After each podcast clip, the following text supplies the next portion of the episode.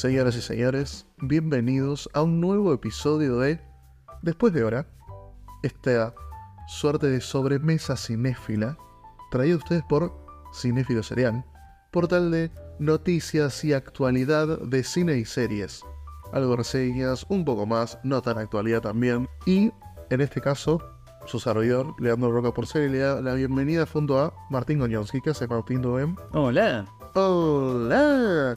Y junto a Julián Wage vamos a aprovechar para recomendar que solamente porque pasó eh, Halloween, el 31 de octubre, no dejen de tener excusas para ver películas de terror. La verdad que una vez arranca noviembre, inconscientemente yo lo traslado siempre a un futbolista profesional, todo lo que me pasa en la vida. Sí. Una vez que terminó, que un equipo sale campeón, van a perder, van a jugar mal, no le van a dar las piernas, van a dar mal el pase. Y yo, en mi mente, soy un atleta profesional en esta película.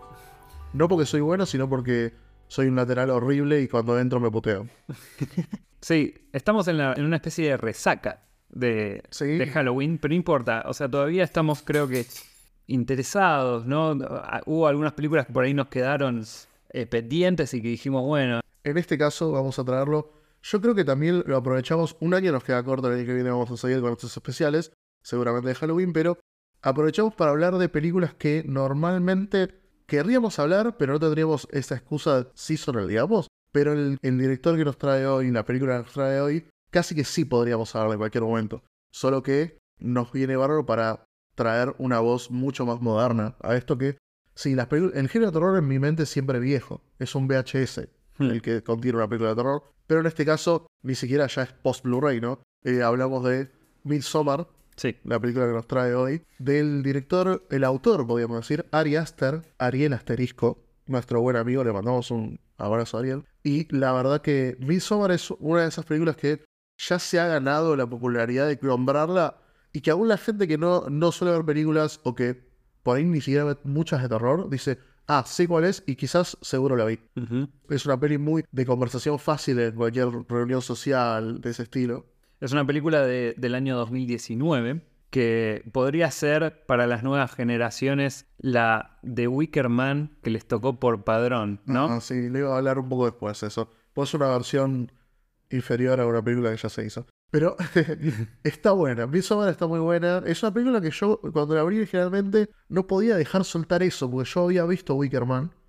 Y la verdad que Wicker Man es una película fantástica, a mí me gusta mucho. Ujú. Midsommar le debe mucho, pero al punto de que lo sabe, es consciente, y no lo reniega ni lo esconde. Entonces, al mismo tiempo, no disfruté mucho el primer visionario de la película, pero tam- yo ya respetaba mucho a Ari Aster por su película anterior, Hereditary, su debut, pero no me terminó de cerrar, pero lo respetaba bastante lo que intentó hacer en Midsommar, porque básicamente Midsommar es un terror psicológico como venía siendo, en este caso mucho más social, aunque Hereditary tiene su parte social en mi opinión, lo que tiene es que es una propuesta muy buena de decir, voy a hacer una película de terror de día. Sí.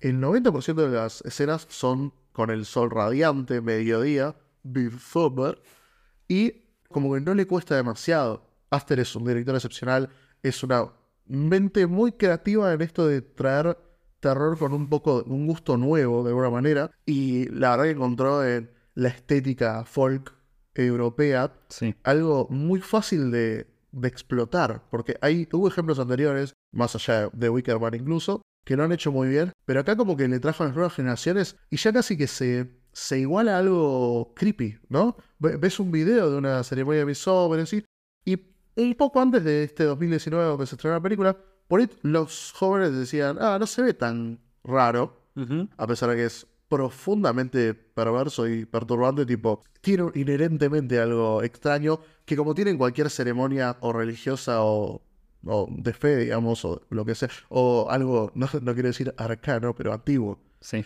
Pero acá es como natural. Yo creo que Midsommar también tapeó en algo obvio que ahora ya todo está en la superficie. Es directamente, es raro esto. Eh, Los dibujos en la madera ya es extraño, pero de forma buenísima. La música es todo muy bueno. Vos apenas la viste, te, te encantó. ¿Cómo fue tu approach primero? Primero quiero hacer un par de disclaimers, porque si no me voy a olvidar. Cuando mencionamos The Wicker Man, es la de 1973 de Robin Hardy, no es la de 2006 protagonizada por Nicolas Cage, que es inmirable.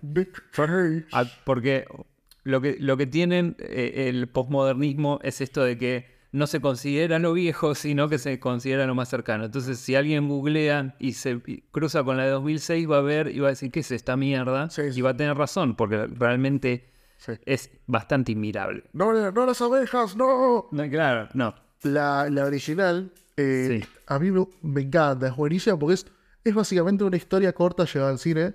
Es muy cine británico aparte. Y termina, la película termina y no tenés duda que es de terror. Pero mientras la estás vi- viendo, no lo ves, es simplemente una película eh, de social, digamos. Sí. El- esta película Wickerman original es sobre un eh, cura militar, algo así, que viaja a una isla eh, que está medio como desconectada del resto de la civilización Sí. pero está cerca, no es ninguna rareza. Y cuando llega, es como que eh, llega para investigar algo y termina viendo que todo, todo lo que sucede en la isla es como extraño, Sí.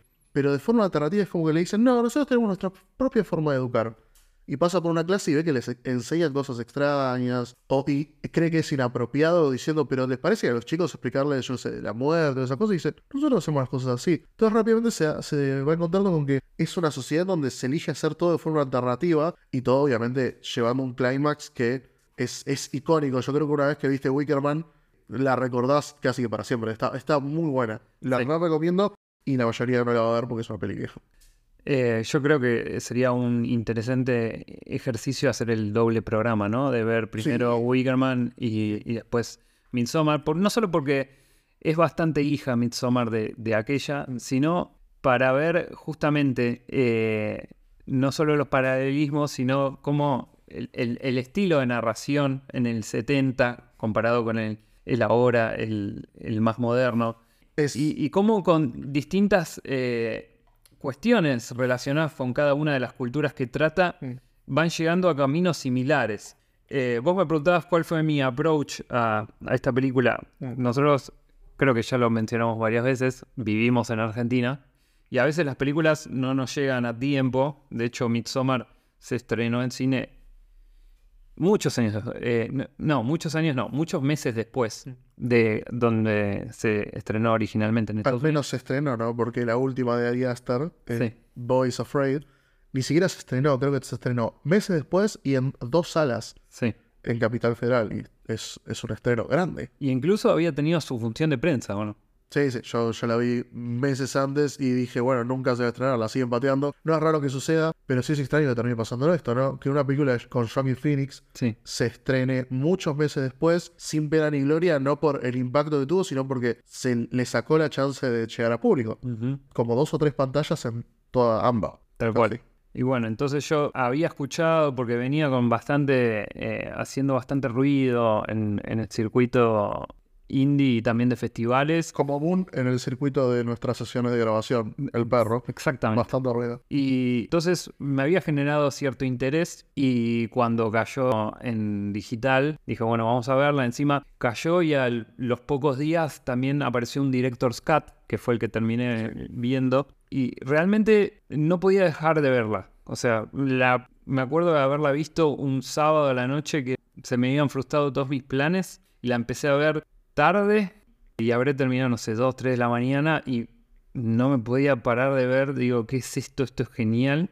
Con la barra espaciadora pausada en la peli igual.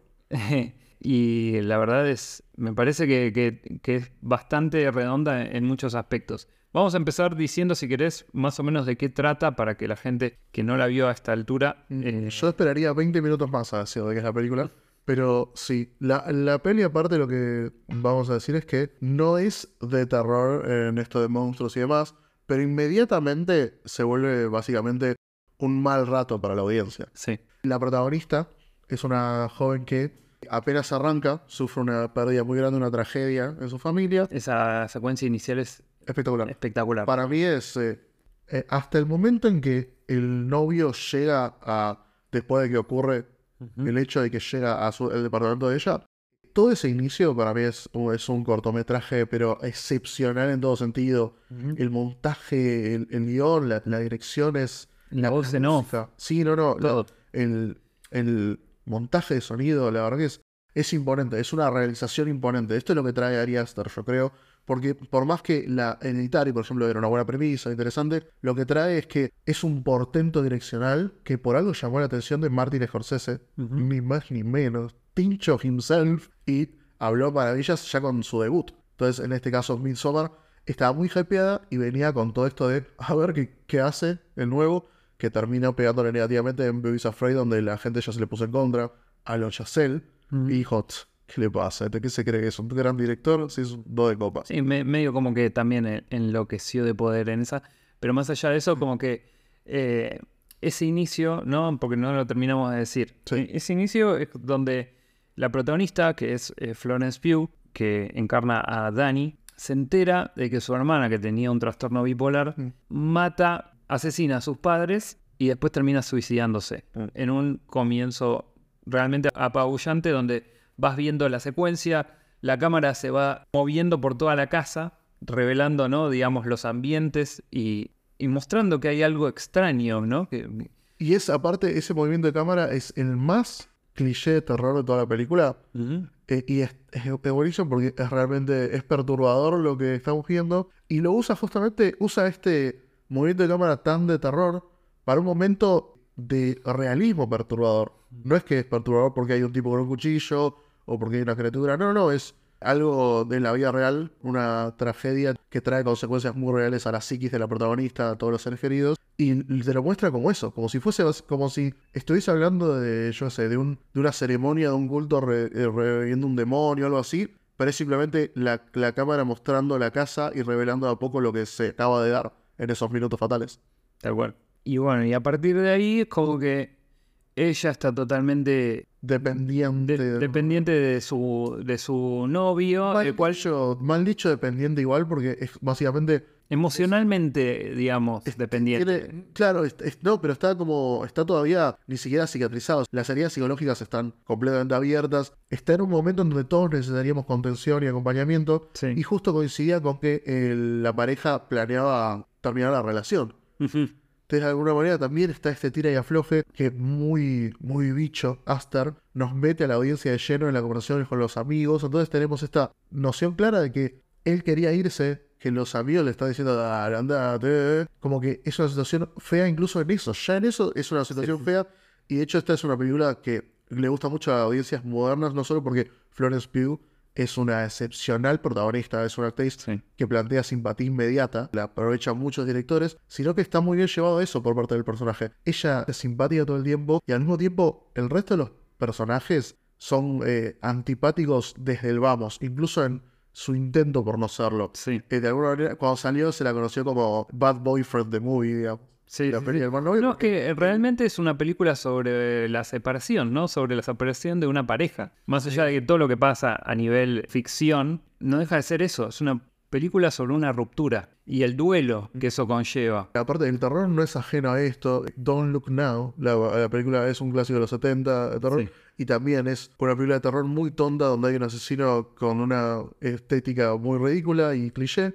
Pero a la vez es una reflexión bastante pesada o potente de una pareja que perdió a su hijo. Mm. Entonces es como que eso es un tratamiento, no te digo usual del terror, pero que no es ajeno a. Y en este caso, Midsommar, la verdad que fue un éxito con generaciones, la nuestra, la anterior a la nuestra incluso, y gustó mucho por un montón de estos factores. Pero en sí, la experiencia de verla también está bárbara en la construcción de la narrativa en sí, en lo que es la ficción. Rápidamente de lo que hacen es, el novio con sus amigos iban a hacer un viaje a Europa, Sí. y termina, dicen, bueno, mirá, la tengo que sumar, o siento que la tengo que sumar, o lo que sea. Termina yendo y van a hacer la tesis. Ellos estudian sociología y van a ayudar en la tesis de uno de ellos con el pueblo de donde se origina otro de ellos, básicamente. Están yendo a Suecia, creo que es Suecia. Y van a ver una ceremonia de un pueblo nórdico, Sí. de la ceremonia de mitad de verano. Sí, la, la, la, digamos, la ceremonia que corresponde al solsticio, El solsticio. De verano. La palabra solsticio es clave. Pero también era un momento especial porque no era el, digamos, el típico que se da todos los años, sino que esa era Un aniversario de siglo casi. Claro, 90, que se da cada 90 años, entonces, digamos, el personaje sueco Sí. o de origen nórdico Digámosle Fjord. los invita a ellos, a, a, digamos, a su aldea, a su pueblo natal, y después el, el- el resto de, de ellos digamos, quiere ir a investigar esta sociedad justamente para hacer esta tesis que vos marcabas, también empiezan a haber como algunas eh, miserias y disputas internas, porque la, tesis la estaba haciendo uno de ellos y después se le suma el novio del personaje de Danny. Entonces, como que ahí empieza a haber como un tira y afloje, una disputa entre, bueno, ¿por qué vas a tomar el mismo tema de mi tesis? Entonces, como que hay cada vez un clima de tensión increciendo todo el tiempo que se da de, pequeñas cosas, ¿no? De- Irritaciones sociales. Tal cual. Y eso es lo, lo interesante, porque es todo bastante real hasta que empieza a suceder, digamos, todo lo que es exagerado. Es muy terrenal, que también es algo que Hereditary lo hacía muy bien. Que para el momento en donde claramente, eh, si uno no estaba enterado, es claramente una película muy de terror, ya eh, todo el tratamiento está hecho. Vos ya estuviste un rato largo con estos personajes de, de forma muy casual. Y la verdad que la peli labura muy bien, no solo esto que decía, sino que no solo son roces sociales o tensiones de ese estilo, sino que labura mucho desde lo interno. Yo creo que también está ese proceso de, si se planteó, hagamos una peli de terror de día, también se planteó, ¿qué es una peli de terror? Es un protagonista en contra de lo externo. Pero hagamos que acá los problemas no sean externos Hmm. que sean internos, porque no solo son conflictos internos del grupo social, de este grupo de amigos, que aparte de nada, el, el robar una tema de, un tema de tesis es algo completamente eh, cotidiano, o sea, es algo que le podría pasar a cualquiera en todo su cursada de facultad. Sí. Y la realidad es que también lo lleva al conflicto interno de ellos, porque cuando empiezan, desde el momento en que esos ancianos caen del... del, del ¿qué? ¿Cómo se llama? Era, era una especie de roca ritual, ¿no? De, no, De- caen... Ah, la- De un risco. Sí. El momento que caen en un risco, Sí.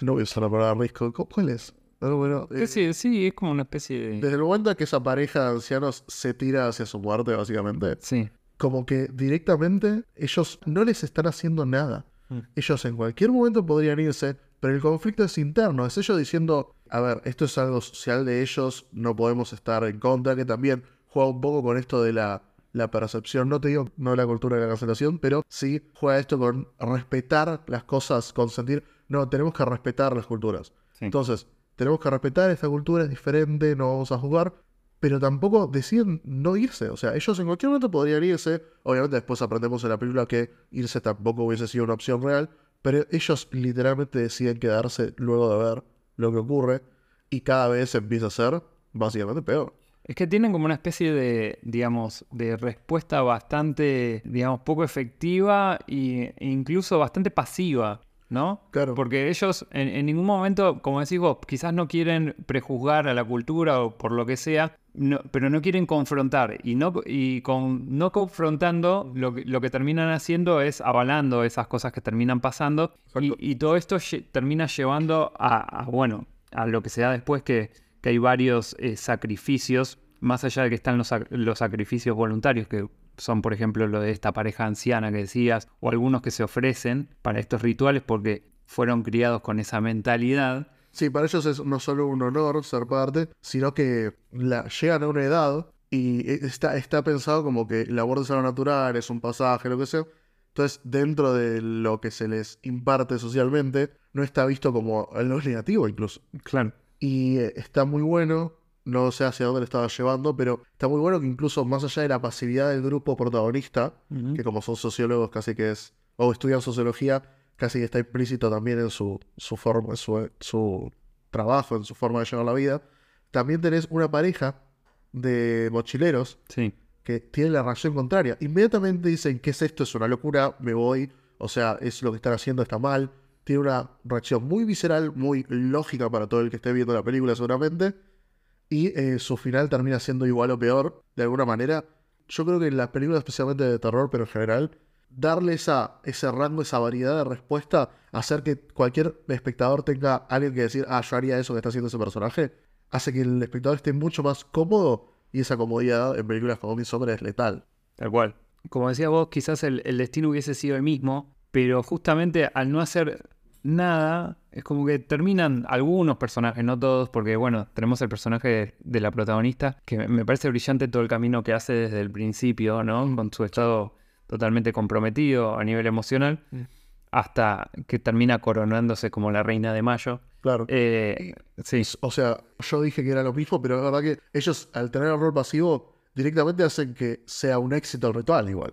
Porque si se iban, iban a terminar mal quizás, pero no iban a ser partícipes literales del, del ritual, que terminaron siéndolo por su pasividad.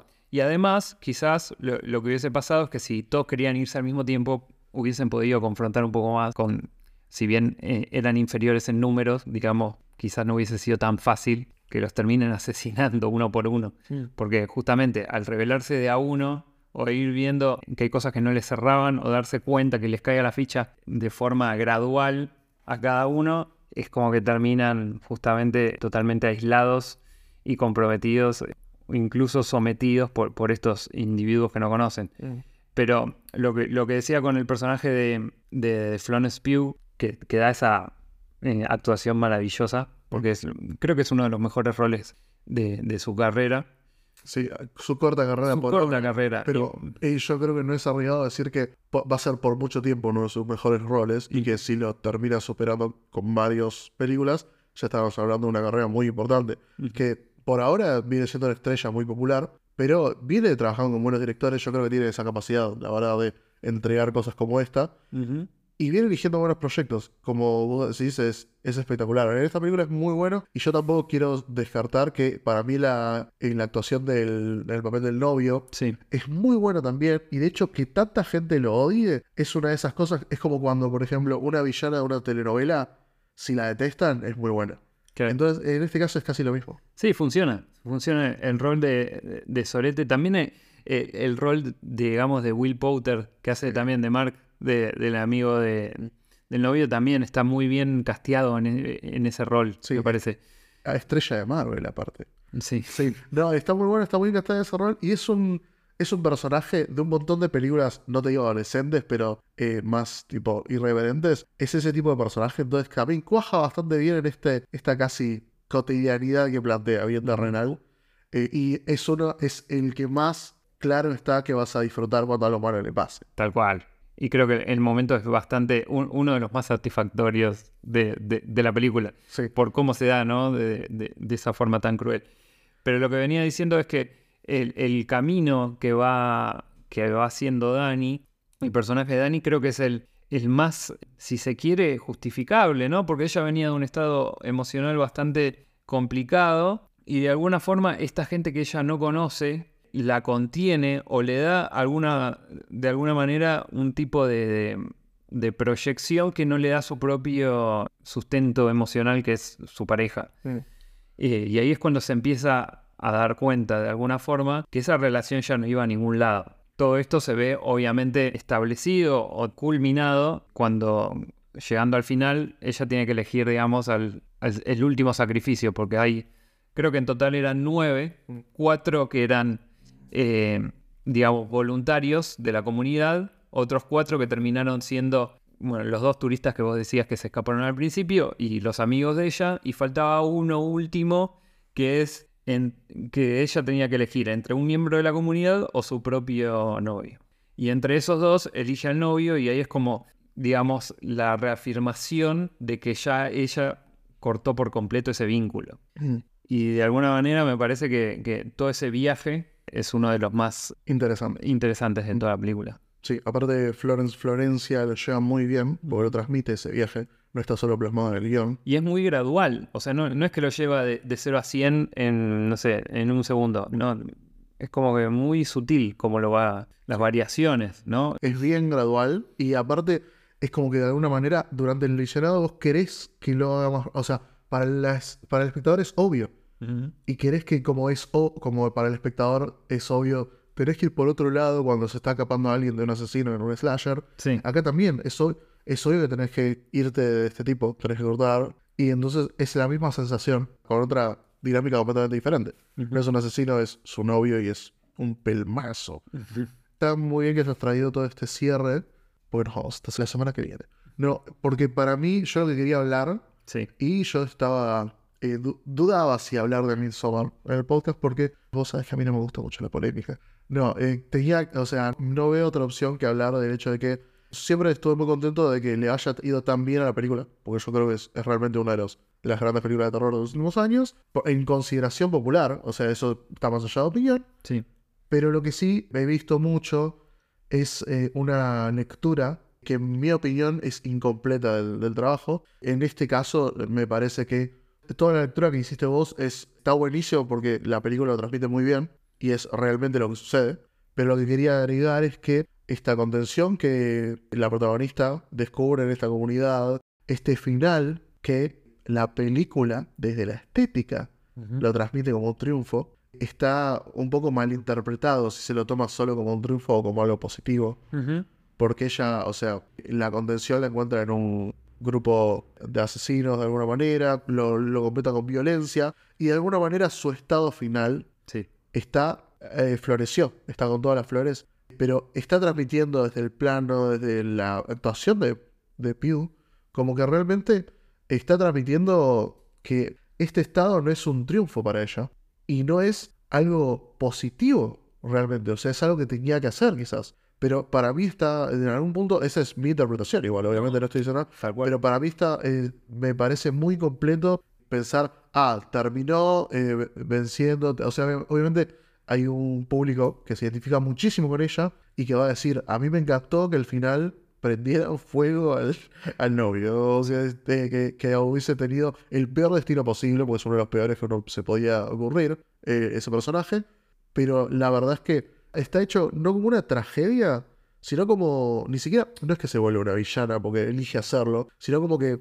arranca la película siendo víctima de, de un trauma y termina no siendo una víctima, sino eh, ejecutando, teniendo un rol activo, finalmente haciendo lo que tenía que hacer, pero también yo creo que termina enfrentando el, lo negativo del hecho, ¿no? Y ahí no es llevándolo tanto al tema de la relación, del, del, del corte en sí, sino literalmente de lo que terminó teniendo que hacer. Que obviamente se lo podía transmitir a algo mucho más realista, pero eh, yo tengo esa sensación, como que se lo, se lo lleva demasiado a un final positivo, más allá de lo turbulento, y yo creo que para mí el- la faceta negativa de Iturbia es mucho más grande, porque realmente yo creo que para su personaje no fue un triunfo feliz positivo. Es consciente de las dos caras de, lo- de la- de los hechos que ocurren. Y me parece que es una lectura que estaría bueno hacer porque las audiencias hoy en día están demasiado acostumbrados a... Ah, o B". Y yo creo que esta película, como otras de Ari Aster, son baba. Son a baba. No es, no es A, no es B, ni siquiera es C. Es como una mezcla incómoda de las dos. Todo el tiempo se plantea algo así. Eh, yo creo que en Hereditary, por ejemplo, también es un final como que justifica a la protagonista, como que dice que está- tenías razón, pero es completamente negativo para muchas cosas y aún así eh, es un final negativo en donde todos los personajes obtuvieron lo que querían al principio de la película. Es también, es una mezcla muy grande de las dos cosas. Ocurren tipo, lo peor que te puede pasar y lo que querías que te pase se juntan de alguna manera. Y eso también es, es inherentemente eh, muy aterrador de alguna manera. Yo co- coincido en, en toda esta lectura que vos das porque justamente eh, no es que es feliz o es un triunfo de ella, sino que es algo necesario para ella. Es la catarsis, es la expiación. Es más, te diría que es expiación justamente por el la connotación religiosa que tiene Totalmente. eh, el término. Y justamente estamos hablando de que es una película de terror, aunque algunos no, no la consideren tal en el sentido estricto de la palabra y por eso le pongan terror elevado. Pero si hay algo a lo que nos tienen acostumbrados las películas de terror, es que los finales son mala onda. Siempre las películas de terror terminan mal, o en general terminan mal. Sí. O dejan abierta una puerta, terminan bien, pero dejan abierta una puerta de que se va a ir toda la mierda en una, posible secuela. Y acá pasa exactamente lo mismo. Ella está. eh, plano final es ella que goza como una sonrisa, pero estaba llorando. Estaba, o sea, ella tuvo que romper con todo, con todo lo que. con todo su estado emocional para poder liberarse y continuar.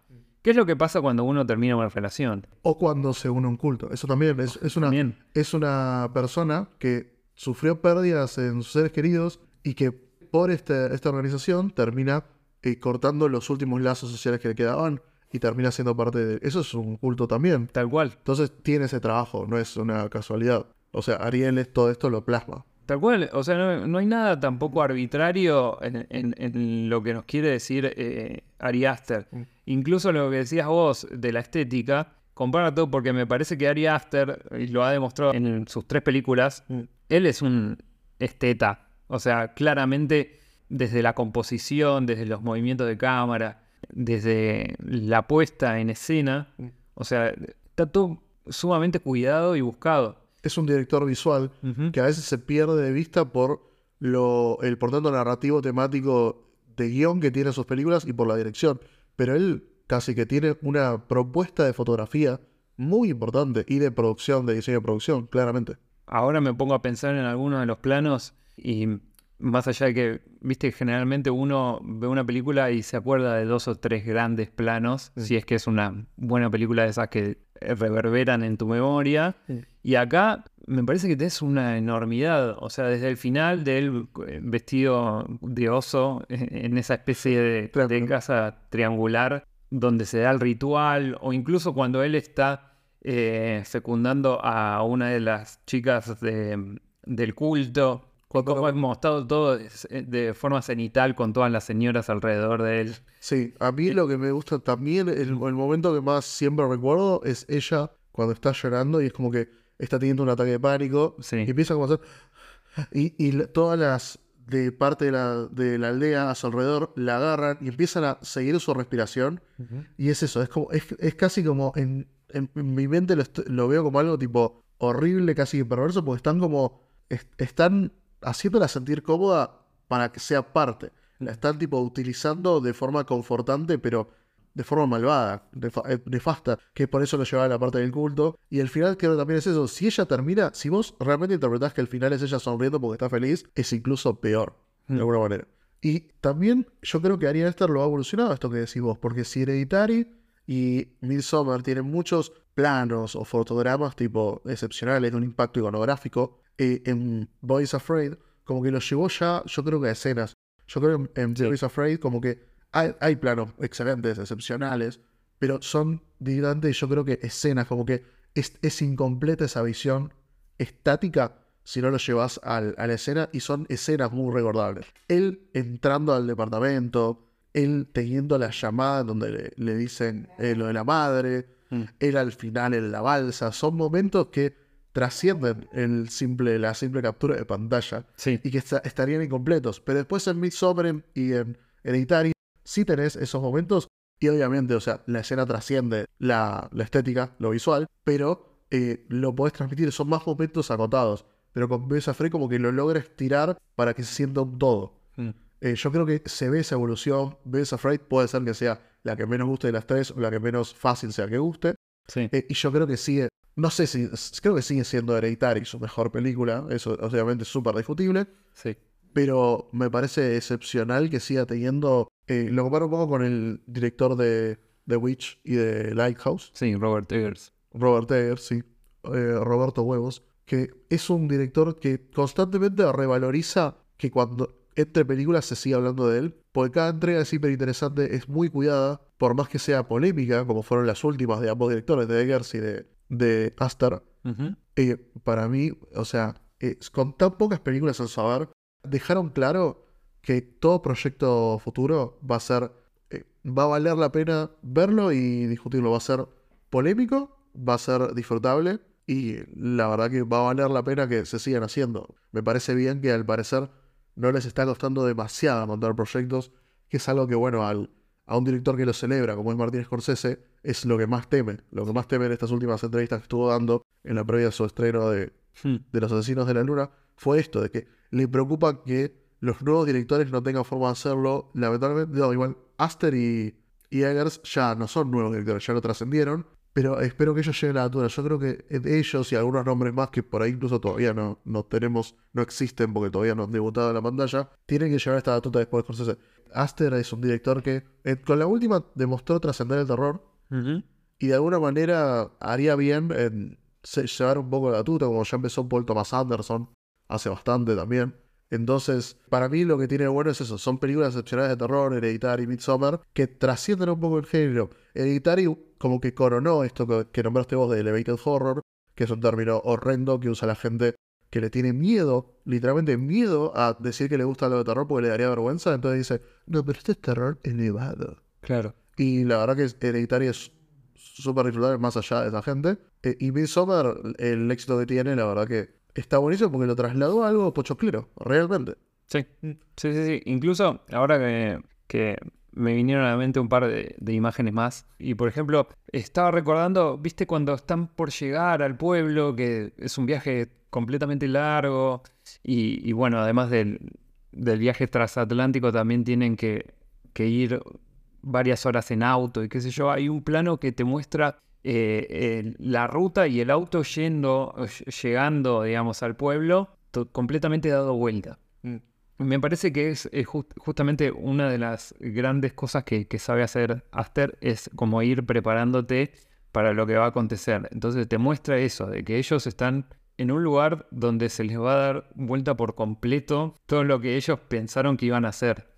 Se iban a encontrar con. Ellos pensaron que se iban a encontrar con un festival a donde iban a- por ahí a, a, no sé, a tomar alcohol, a pasarla bien, a tener sexo con la gente local y ese tipo de cosas. Y resulta. Y lo divertido es que todo eso pasó. Todo eso pasa, pero terminan perdiendo la vida. O eso es lo que él se sugiere en algunos casos, no, no en todos. Y bueno, ese tipo de cosas, Aster es como eh, bastante particular para transmitirlas, porque te deja un, un lugar como para, para hacer alguna lectura posible, no es que te da todo, viste, completamente masticado. Y, y me parece realmente destacable en esta época bastante oscura de, de relatos, escasez de relatos originales. Más allá de que justamente, como dijimos al principio, es una película que es muy similar en, en temática y a ciertos aspectos a una de, de los 70, pero justamente eso es lo que, lo, lo que hace el buen cine a veces. Exacto. Eh, como que homenajear por un lado y por otro construir sobre cosas que ya trabajadas, pero dártelas desde un lugar de una relectura o incluso profundizando en eso que se vio anteriormente. Aparte del género de terror, es el género que más cómodo está con esto, porque todos los fanáticos de terror tienen las influencias a flor de piel y casi que ven como positivo encontrar una influencia en una película. Algo que en el cine más allá del, del terror se lo suele criticar mucho, diciendo, ah, esta película es muy parecida a esta otra. Sí, por supuesto, si le gusta ese director o le gusta esa película, eh, ¿cómo va a ser? Porque está, se confunde mucho la copia, Sí. porque hay muchos tributos, homenajes, pero el buen cine, que es masticar esas influencias y el traer algo a juego que sea por ahí similar, por ahí toque unas mismas notas, pero que sea algo propio. En este caso, Midsommar lo hace, y no es que trasciende el ser una Wickerman nueva, No. sino que realmente es algo diferente. O sea, propone lo mismo, pero de forma completamente moderna, si querés, Sí. pero de forma muy particular de la voz del autor. Porque el ejemplo que usted vos, a mí ese, ese plano, por ejemplo, a mí me parece un poco burdo porque es muy claro lo que está haciendo. Pero al mismo tiempo, y para mí está muy bien ejecutado en el momento. Yo creo que la película en ese momento lo necesitaba porque era, es básicamente el cambio de acto o el abrir la puerta a lo que se viene. Y es un poco también despertar a una audiencia que por ahí está viendo el horror diciendo ya pasaron seis minutos desde que hubo algo de, de terror real. Eh, va a pasar algo que se dé vuelta es como, ah, bueno, te mantiene despierto al que quiere ese tipo de, de terror más eh, burdo o elemental, que también tiene valor.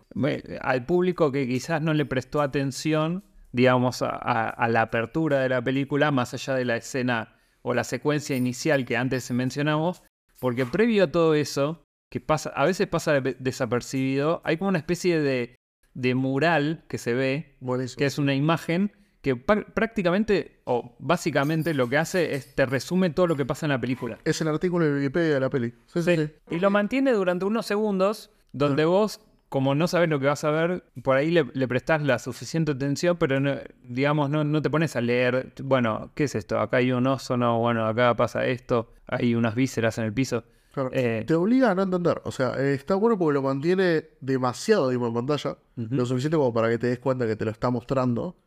Eh, no importa lo distraído que estés como espectador.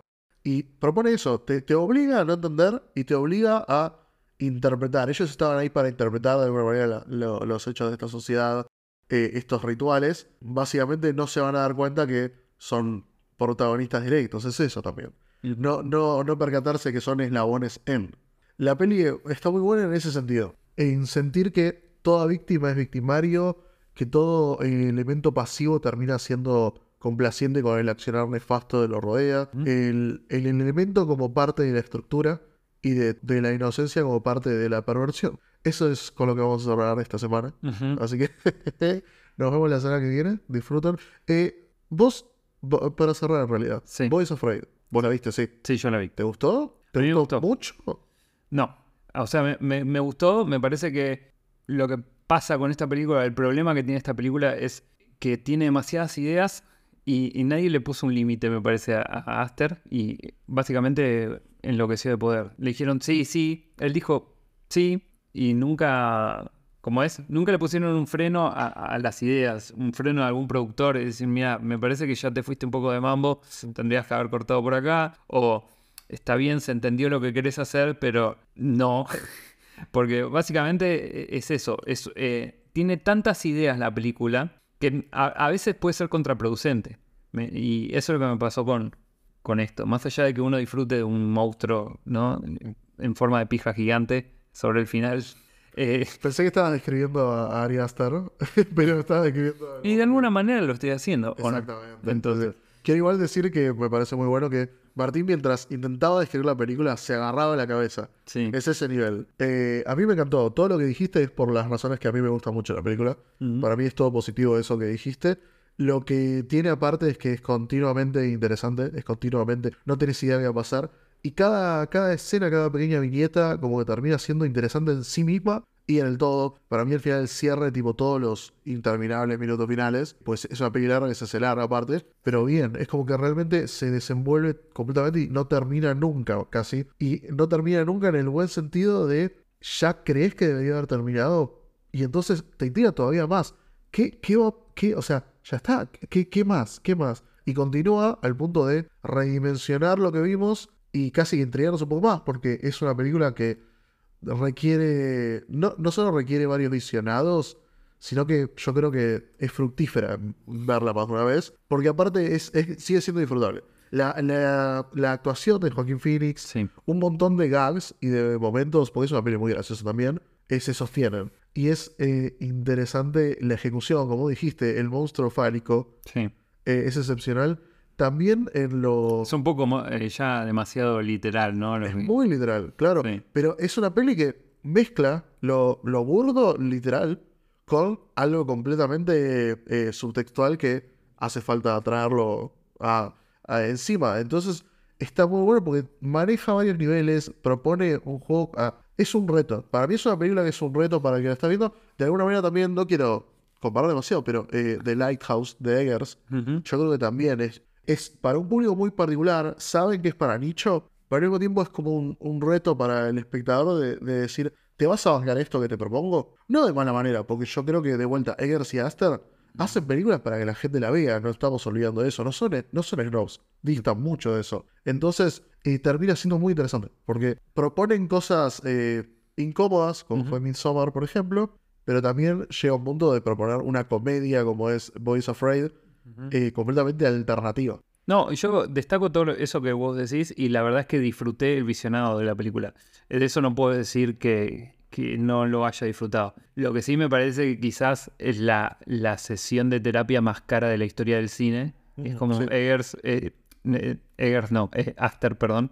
Eh, tratarlo esto en terapia y, no sé, contar alguna historia. Porque se- me parece que lo que, digamos, lo que atraviesa el personaje de Joaquín Phoenix, ese estado de confusión mental, podría ser, digamos, un reflejo de lo que pasa en la cabeza del personaje de, For- de Florence Pugh en Midsommar. Y acá es como, bueno, te vamos a mostrar eso, te vamos a mostrar eh, la mente de, de esta persona. Eh, y ya me parece como un poco demasiado. Pero igualmente la disfruté así como experiencia cinematográfica. Quizás no tanto como película, pero sí como, como esto. Claro, sí, es, lo que estamos discutiendo es básicamente si, te- si nos parece un 7 casi 8 o un 9 casi 10 en el, en el sentido de la experiencia personal. Porque es eso, o sea, la, la peli es muy de, de- del momento. Midsommar, tipo, para mí es la más efectiva viéndola una sola vez de toda su filmografía. Ujú. Boys of Prey quizás es la que más cuesta. Hereditary para mí está buenísima porque cuando terminaste de verla, salvo que no te haya gustado, seguramente tengas ganas de verla otra vez en algún momento. O sea, inmediatamente te dan ganas de, ah, me gustaría verla de vuelta en algún momento. Y eso también es, es un triunfo. Para mí Hereditary es todas las cosas buenas que se dicen de ella, Sí. que la vale y que podrían decirse muchas más. O sea, es una película que nunca podría estar sobrevalorada. Y eso es algo que nos olvidamos a veces. Y un poco con el pasar del tiempo tengo miedo de eso, que se, se hable demasiado de, oh, esto es sobrevalorada, cuando no lo está para nada. O sea, ya solamente con Tony Colette Mm. sería suficiente para recomendar verla, pero todo el elenco es excepcional. La peli está buenísima. Es una experiencia. Hereditary también es. Son películas que es una experiencia de ver. O sea, si las, es un evento.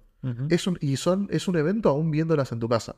Porque no es un evento social. No es cine malo que, ah, tenés que ir a verla ahora porque así hablas con tus amigos de qué pasó en la película. No, no, no. Es un evento porque eh, vas, a, vas a comentar, desde que la veas en adelante, cuando hables con alguien que la vio, vas a poder comentar, uy, la escena esa. ¿Y qué onda eso? O sea, ¿qué, qué pa-?" yo me acuerdo cuando vi eso y digo, wow, ¿qué pasó? La escena del poste en Hereditary. Sí, tremendo. Sí, en, bueno, en Midsommar, tipo, hay, varios momentos. Y Beers Afraid, el monstruo fálico es un highlight, en mi opinión. Así que, Sí.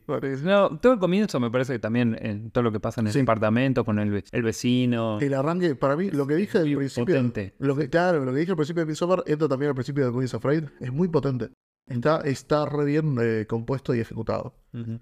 Es buenísimo. Yo ca- cada tanto me gustaría, debe estar en YouTube, pero me gustaría la, la escena de él corriendo a su departamento. Ujú. o, o todo lo que tiene que ver con ese departamento, yo la vería un montón. O sea, es como, no sé, es- en mi mente es como un capítulo de- del laboratorio de Dexter. ¿no? Sí. Es algo que voy a disfrutar si lo veo de vuelta y me gusta recordarlo. Y bueno, nos despedimos hasta la semana que viene. Quizás hablaremos de Hereditary. The Boys Afraid, por ahí no, porque ya hablamos, pero por ahí le dedicamos un episodio. Hereditary está en las cartas, porque no hablamos demasiado y para hoy podríamos hablar media hora solo de eso, así que Sí. lo veremos, no será dentro de poco, pero eh, como decíamos, este fue, lo dijimos hace 40 minutos, pero este fue casi que el cierre de nuestro especial de Halloween y proponemos que no lo sea, por eso está saliendo después. Queremos que siga siendo una excusa el ver películas de terror, el disfrutar, porque hay que verlas. O sea, yo creo que la cantidad de películas de terror que salen en octubre es demasiado con respecto al resto del año y no hay por qué. Está bueno aprovechar esa excusa. Como está bueno aprovechar una excusa cuando sale una nueva peli de un director, entonces ves alguna anterior. Así, o sea, cuando tengas ganas de ver una, mírala. Yo creo que nunca nos arrepentimos de darle play, un poco por ahí a la mañana siguiente. Así es. Y vean películas de Aster, pero también vean películas de terror convencional. También vean eh, películas de terror malas. Vean películas, básicamente. Y, ¿por qué no? Vean Wickerman, la original. Está buenísimo. Y bueno, con eso nos despedimos hasta la semana que viene. Suerte.